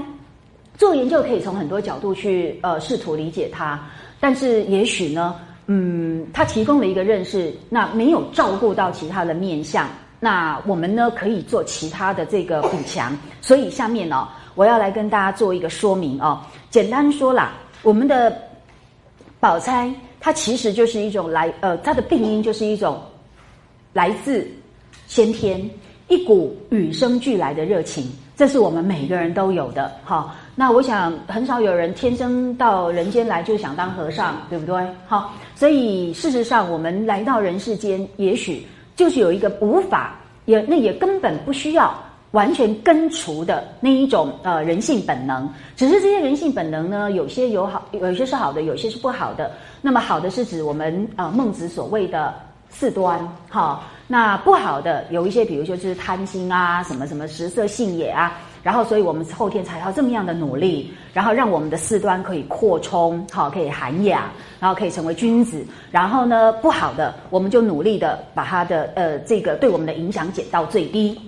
这就是为什么后天也一样很重要的原因。然后呢，我们请各位来看一下哈，呃，今刚刚有说到，就因为我们宝钗是先天状，哦，这指的也包含他心理状态的一种浑厚哈，一种均衡，那所以呢，他的豁然大度啊，也会使得他对别人的怨妒啊等等都浑然不觉，所以他所感觉到的那一种心理的不平衡也会减少，好。那么加上呃，他的体质啊，也比呃凤姐哈林黛玉要来的这个健全一点，所以呢，才产生了他们这些完全不一样的一个对峙方式哈。好，总而言之，呃，我们简单的做一个总结。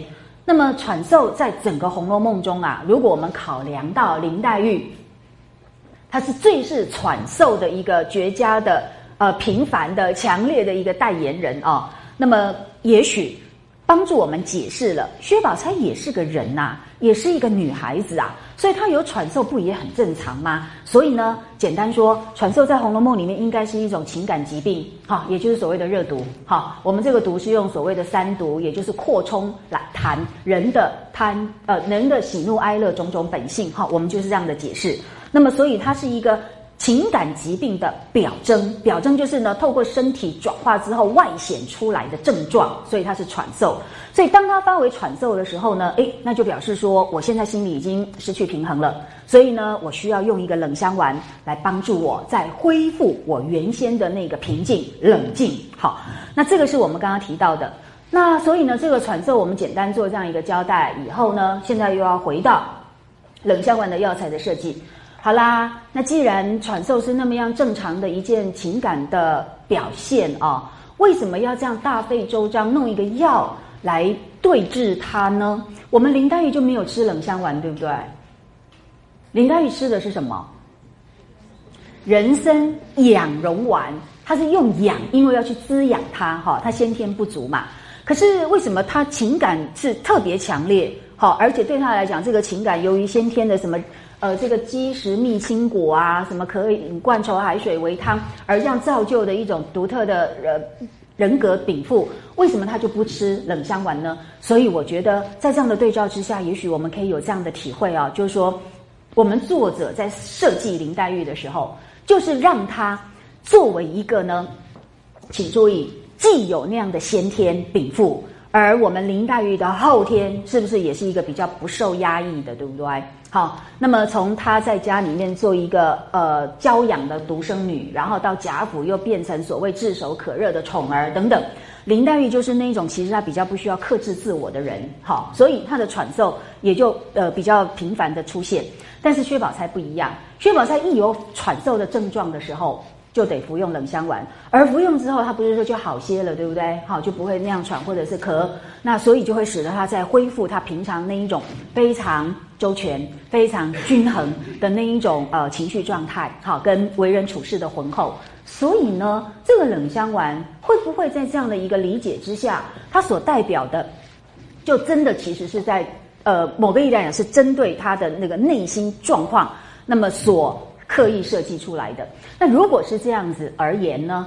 宝钗既然是一个心理上，当她情感比较波动，然后呢，也因此呢，受到了这种我们每一个人都有的烈火奇功的情况底下，然后就有了喘嗽的这种表征，然后冷香丸就要来，哎，开始服用，那来压抑它了。就这样而言，呃，冷香丸显然是有独特的意涵，而且各位请注意哦，冷香丸是根是治标还是治本？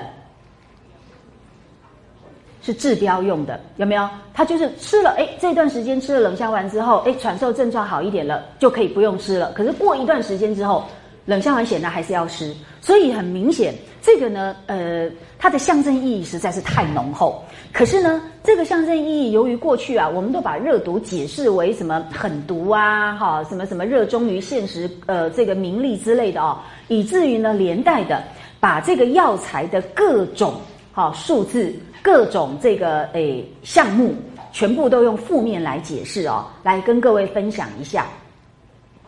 我看过的一些对冷香丸这的药材的解释哦，大约不出以下所说。他们会认为十二是什么意思呢？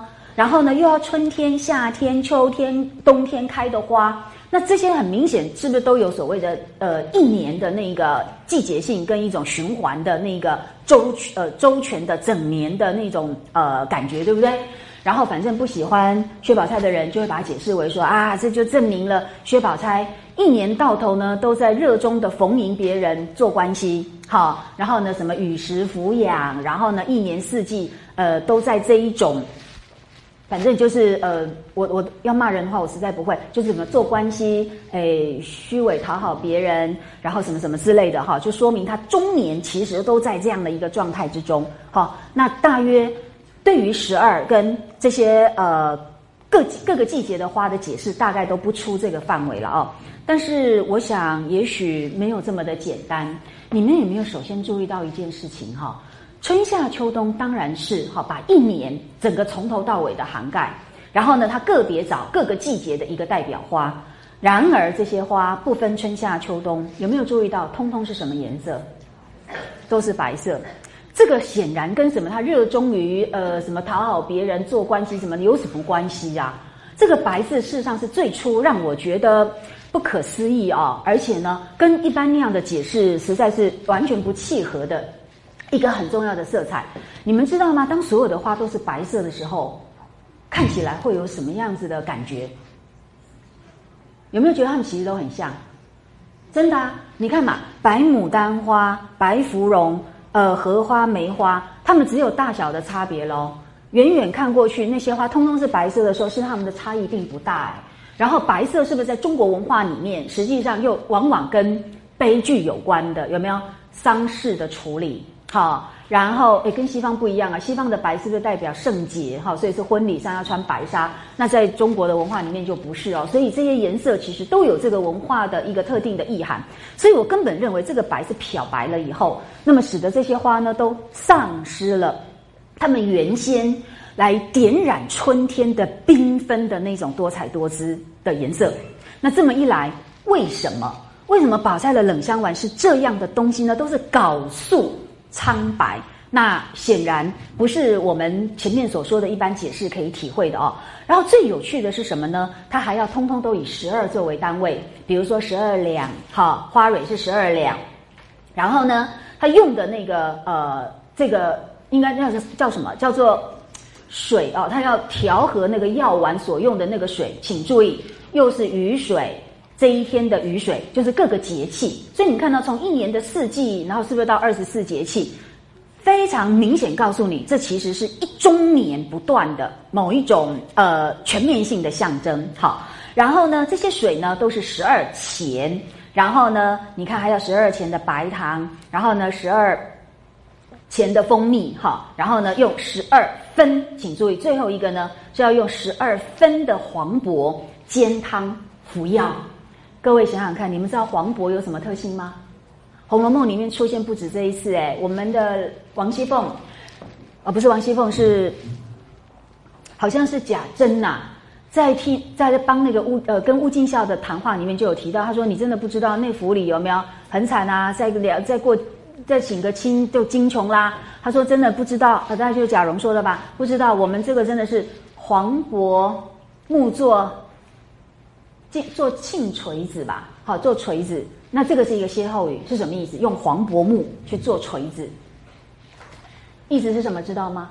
这是《红楼梦》里五十几回提到的吧？好，意思就是外头体面，里头苦。”好，黄柏木就是以苦闻名的，所以黄柏啊，诶是中药里面也常会用的一种药材。那只要加这个啊，那就是难以下咽，因为就会很苦涩。好，所以呢，这就奇怪了，吃冷香丸这么艰苦，你知道？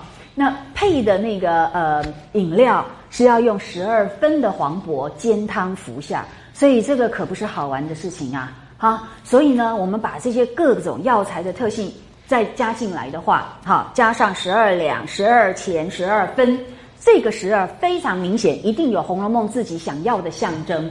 那么你用什么一年到头，呃，如何如何？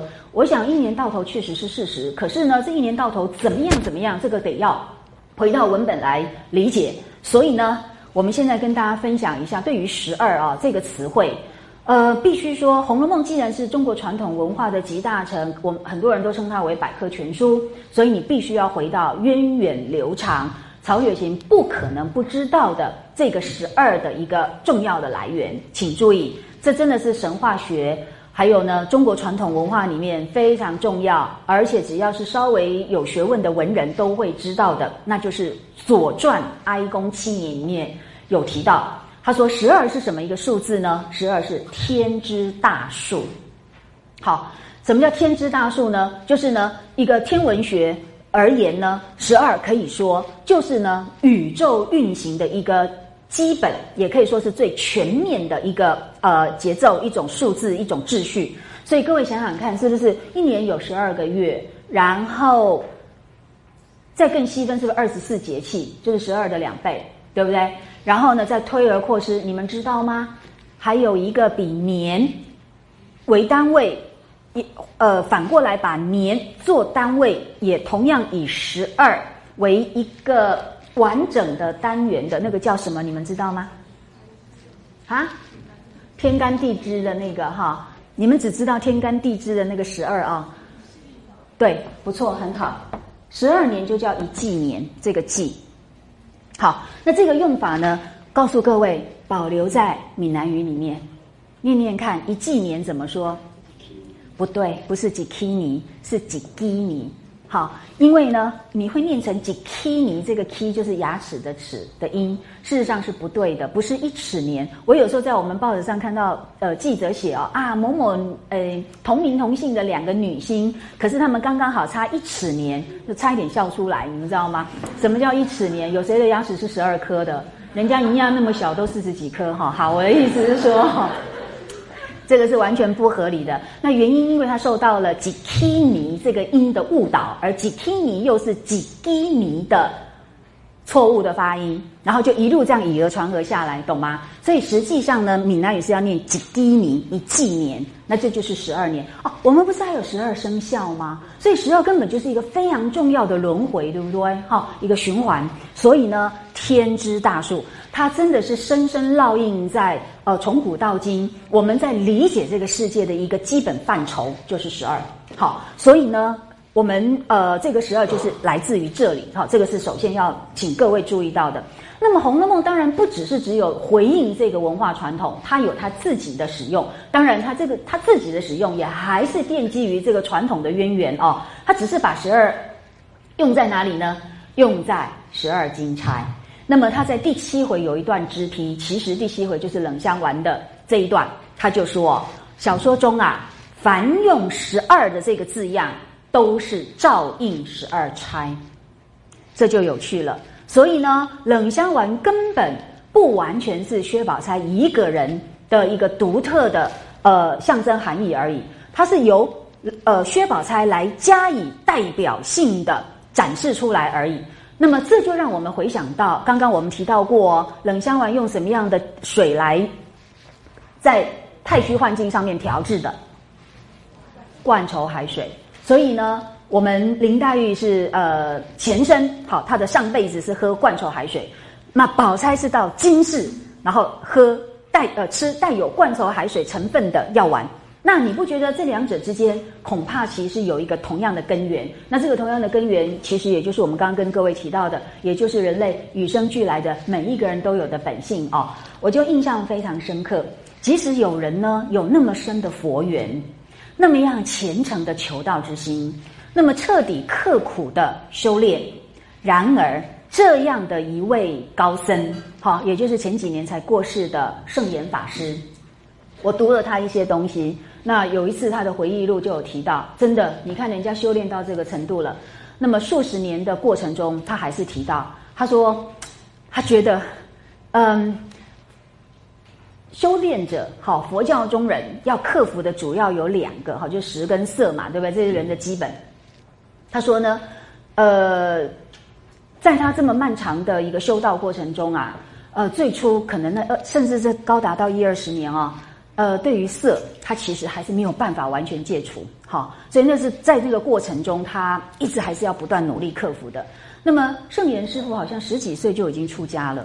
好，他佛缘很深，而且他非常努力，觉得说佛法这么好，为什么大家都误解他？所以他一辈子致力于弘扬佛法嘛。所以呢，哎，也就开创所谓的人间佛教嘛，哈，这样的一条道路，所以非常注重环保，什么什么之类的哦。我觉得他是真的是把佛法呃实践在呃现实人间，人人可行，可是人人也可以因此呃变得更好的一个非常好的一位呃一个了不起的人哦。那我的意思就是说，所以嘛，你就可想而知，那与生俱来的这样的一个本性，真的是要靠后天不断的努力、不断的升华，哈。所以连这样的高僧都不例外。那么在这样的状况之下，请注意，我们内在可能都有灌愁海水的成分，哈。然后呢，小说中的这十二钗，他们都一样受到这样的痛苦。所以这个十二字样呢，皆照应十二钗，意味着。冷香丸的那个象征意义，不只是针对薛宝钗而已。好，所以呢，那这个十二到底该怎么样来理解？我觉得，我觉得这样说好了。如果把这个十二呢，就跟十二钗连上了关系，我们是不是也可以把冷香丸的药材的这四样花，也可以透过这个线索，也更清楚的证明这样子的一个象征是正确的，也就是。春天开的白牡丹花蕊十二两，这个白牡丹的牡丹，小说中很明显是谁的代表花？薛宝钗嘛。那夏天开的白荷花蕊十二两，这个白荷花是谁的代表花？荷花，相邻，对不对？好，然后呢，秋天的白芙蓉花蕊，那这个白芙蓉是谁的代？呃，芙蓉是谁的代表花？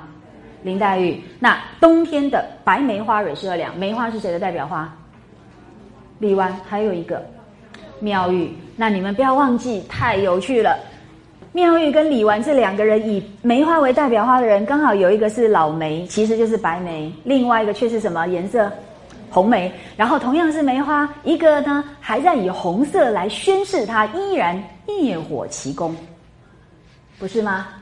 好，所以我们的妙玉不是几乎是一个跨界的，有没有？既是性别的这个越界，又是一个阶级的越界、身份的越界，然后就是被视为哦，也就是他的那个多年好友啊，邢岫烟的一个评论，说他生不生、熟不熟、女不女、男不男，成个什么道理？有没有？所以就各位可想而知，难呐。好，不过呢，说实在，他也表现出我们人其实很真实的样貌。那显然呢，他的修炼，因为他的年龄，因为他的火候其实还不够，所以他还是带有一种青春少女的那一份春心哦。那但是呃，李纨不一样，他所受到的礼教的一个呃洗礼跟影响，从他一出生就开始了，所以他很快就可以进入到一个白梅花的状态。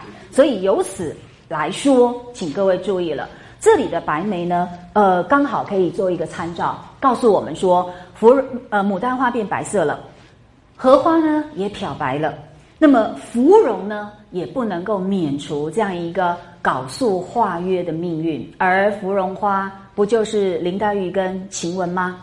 晴雯因为十六岁就早死，那么以林黛林黛玉来讲，我们上一个单元不是花了那么多的时间让大家看到林黛玉事实上后来是不是也走向了封建礼教的闺秀淑女的那一条道路？有没有？那就此来说，以至于我就逐步的联想到了，这个白会不会其实也就是一个礼教的象征？好，那么有的呢，从呃一出生就接受这个礼教；有的人呢，中途那么深受这个礼教的一个收编，而另外一个呢，早就已经变成礼教里面最完美的淑女，而因此呢，都用这个白来显示哈。所以你看，连芙蓉花的林黛玉都要。走向一个非常完美的淑呃淑女的这条道路，事实上，这就是所谓十二钗，她们作为贵族女性不能避免的一个终极命运。好，所以呢，我想我把这个十二跟这个白色，然后加上各个花的代表，全部加在一起来看，我认为冷香丸的一个呃设计，它事实上是要来呈现。所有的女性都不能够免除礼教的一种呃深刻的影响。好，那因此呢，我们再回归最初所提醒大家的，冷香丸是在哪里炮制制成的呢？太虚幻境，而千红一哭，万艳同悲，群芳水，是不是也就是女性悲剧命运的代名词？那这么一来呢，回应到。这个冷香丸，恐怕呢，请大家要注意了。这个“冷”字，我们如果从这个角度来说，冷可以说是一种冷却，对不对？一种呃，一种就是一种冷却，那使得呢那个美丽的香啊，而这个香在《红楼梦》里面是不是也是有女性的象征意义啊？这也是传统的用法，什么软玉温香。抱满怀有没有那个香？其实就是美丽的女性，所以会不会冷香丸有这样的意涵？指的是说这些美丽的少女们，哈，很可爱的少女们，她们终究呢都要步向那么搞素的，然后呢被礼教所收编的这样的一个命运呢？当然，如果说你从一个人的活活泼泼的本性来看，这当然会是一种悲剧。那么，所以呢，呃，它变成了跟。太虚幻境，那三样茶酒香并列，好的另外一个这个原生体。那所以呢，我想，呃，如果从这个角度来说，冷冷香丸，呃，它会是群芳碎，千红一哭，万艳同悲的同义词。好，可是呢，当然，我想事情不是那么的简单。我们一再跟大家说明哦，我们如果一直用一个单一的角度、单一的层次。来理解《红楼梦》的话呢，会产生很多的问题。冷香丸真的就是这样一个负面的意思吗？呃，也许是哈，会有。我们刚刚提到过。那就这个情况而言呢，请你们注意一件事情哦。呃，宝钗只要一喘嗽，就得吃冷香丸，对不对？那全书当中，她什么时候喘嗽过呢？要不要找一下？太好玩了。我们第七回呃没有看到作者描述他因为喘嗽才吃冷香丸嘛哈，是先让他在家里面将养，然后透过他跟周瑞家的一番对话来说明这些情况。所以很明显，他在家休息之前他已经有喘嗽的症状，只是小说中呃没有写到。那么可是从他的描述有这样的症状跟这样服药的需要的情况之下，我们来继续来推演，呃，我们薛宝钗什么时候后来什么时候又有喘嗽的一个呃症候？哈，不就是第二十七回他扑蝶吗？那一段最精彩吗？有没有？他看到一对玉色的蝴蝶，那么忽上忽下，那就引发了他的童心，对不对？然后呢，就去扑蝶，那不是一段非常美美丽的一段抒情文字吗？然后那一段我们作者就写到，因为扑蝶，哎，要蹑手蹑脚，可是也要哎这个跑几步路，对他们这种闺秀女孩子来讲，这恐怕已经是一个蛮大的体力劳动哈，好体能劳动哈。然后，哎，真的啊。我我最近看一些那个古典乐团的演奏哦，你们知道吗？我们都觉得演奏不是很简单吗？这样比来比去，对不对？可是奇怪，才比了十几分钟，那些指挥都满头大汗，你知道吗？哈，都变成那个头发狂狂扬，然后呢满头大汗的，然后就想，哎，你你要你不要以为这样的动作很简单，持续一下，其实真的就会满头大汗。所以小说描写扑蝶后的宝钗是八个字，啊，香汗淋漓，娇喘细细，她喘了。喘在了就会咳嗽，知道哈？好，所以呢，我在猜，当他铺完碟之后呢，又要来一颗冷香丸，懂意思吗？好，那总之，呃，我把这个再做一个补充，原因是希望大家知道，当我们宝钗啊，很难得的有了那一种活泼的脱轨的童心，这么一来，冷香丸就要来压抑它了，对不对？所以呢，我们刚刚提醒哦。呃，这个喘嗽其实是一种与生俱来的一种呃欲望、本能、热情。应该是有道理的，好，因为确实嘛，人不可能完全就变成一个槁木死灰嘛，好，所以总有这样的一个机会。于是呢，冷香丸就是必须要随时准备着的哦。那当然，我还要特别提醒你们另外一件事情，就是呢，它除了花蕊之外，还用了所谓的雨水，还有霜，还有露水，还有雪这四样东西。霜、露、雨跟雪。有没有注意到，这些都是呃，我们中医里面所归纳的天水类，好，天一神水的那个天水，就是由天而降的。虽然这个霜其实不是哈，你们知道现在都知道霜其实是在地表，然后呢，因为夜晚遇冷之后，水汽凝结在草木啊，或者是建筑物表面的东西，其实它不是从天而降，但是古人是把它归类在天水，认为它是从天而降。那么这么一来呢，我又去考察了那个《本草纲目》哦。本草纲目很重要的。那简单来说了哈，你们可以自己一个一个去找，请各位注意一下，这些天水类有几个特征。第一个，它们都是从天而降，因此古人认为它们非常干净。好，它们没有受到我们大地上因为各种人类活动所造成的各种尘埃的污染。好，所以呢，连汉武帝他想要求仙的时候，他都刻意造个金铜仙人嘛，对不对？然后呢，让他有一个手掌上面还有那个盛露盘，就是希望说那个露水还没有降到人间的时候，其实就可以被承揽承载，然后的调制的那个仙药就会比较有效。好，这个你们应该都知道。那当然，其实我觉得他盛的露是只是那个铜盘自己本身凝结的啦，哈。那不管，那古人的相呃的一个理解是这样。那这个，所以它第一个很干净，第二个，它们几乎都是所谓的结晶，尤其是霜跟雪，它都是一个结晶物哦。所以除了结晶，呃，除了洁净之外，那么洁净到一个极点，它变成是一个精华的一个呃产物，那就是一个结晶体。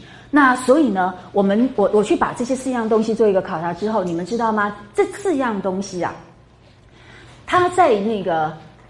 用在药物上面的一个药理是什么呢？请注意，它们都是可以去毒的。好，那所以呢，在中医里面，这些其实都是去毒的，然后所以具有解毒的作用。好，所以就可想而知，我们宝钗的疾病是从胎里带来的热毒，所以要化解这个毒呢，用的就是这些天水类。那是不是又非常吻合我们前面所说的？可是呢？呃，这样提起来哦，可能不见得那么样子的严密。那么，我只是希望说，我们从各种不同的角度来理解这个冷香丸。一方面呢，它可以解毒，可是这个毒呢，不可能被完全化解掉。所以呢，等到这个热情累积到一个程度，外化成为喘嗽的病状，然后呢，冷香丸又得要来发挥它的作用。而这个说实在的，是所有的女性十二钗她们共同的命运。好，那只是我要提醒大家。天水类它很洁净，它是一个结晶物哈，尤其霜跟雪。那么这又有没有正面的意涵呢？我认为有。那么这是我们在理解冷香丸的时候，也应该要特别注意到的一点哦。表面上我们刚刚提到，好像它就是一个好像是压抑人性的礼教，然后呢，好像就呃让所有的缤纷的色彩都被化约成单一，好，好像显得非常的无情，好像礼教就只是一个负面的、强害人性的那一种毒害。但真的是这样吗？我觉得恐怕也不一定是哈。有另外一个角度来理解。冷香丸到底呢？它对人的作用到底只是一种纯粹的压抑而已。所以呢，我们现代人就要来呃反对礼教，然后解放情欲，哈，然后呢，每个人就当都当自己的主人，不必受到这个世界的约束，然后浪漫主义当然就进来了。真的只是这样吗？恐怕我们也把礼教看得太过简单。礼教呢，它事实上非常有意思。我后来做了一点研究啊，应该应该不能说研究，我那方面实在是没有能力啊。应该说我是多做了一点阅读啊，我才慢慢了解到所谓的礼教，事实上呢有非常丰富、非常深刻的意涵。好，那我现在没有办法呃跟大家做太多的说明，我只提醒大家，礼教有非常正面的地方，因为人性不保证。它就是最可贵的自然本能，并不本本身并不就是一种价值。那么要成为一种价值，它一定要经过后天的努力。所以，请大家回顾刚刚我们所说的，孟子只不过是说，我们每一个人都有与生俱来的什么四端？什么叫做端？这个四端是善端嘛？有没有什么修恶之心、慈让之心、恻隐之心？你们知道什么叫做端？我后来终于明白，我国中的时候十三岁学到的那个端，那时候根本不知道端是什么意思。那么等到后来才终于理解到，你们知道端叫做什么吗？是什么意思？端是端倪，是一个很小的一个萌发的点，就像一个幼芽，像一个针尖。大约是这样的意思，懂吗？所以呢，孟子从来没有那么简单的说啊，人性本善。你错了，他说人性本善的意思只是说你与生俱来拥有善端而已，不是说你就是一个善人了那么简单。那我们每个人何必再那么努力呢？对不对？所以他才一直除了讲出善端，肯定每一个人都有向善的这一种呃禀赋，肯定你你真的可以变得更好。可是还有下面的功夫论，所以他才要讲什么扩充之、涵养之，有没有？才有一大套那些那么多的成贤成圣的那种功夫论。所以你们要注意，如果没有后面的这个扩充跟涵养，你那个四端哦，很快就会被淹没啦。人有太多的邪恶啦，人有太多的恶意，那个都会使得呢，我们的四端很快就像一个幼苗一样，就这样子的灼上了，就这样子的消失了，就死亡了。所以这个是最重要的另外一件事情，所以要后天的教育。那么后后天的教育呢，就包含各式各样的道德的涵养。所以呢，如果从正面来看的话，礼教可以说是非常正面的提升一个人的有效的环境力量。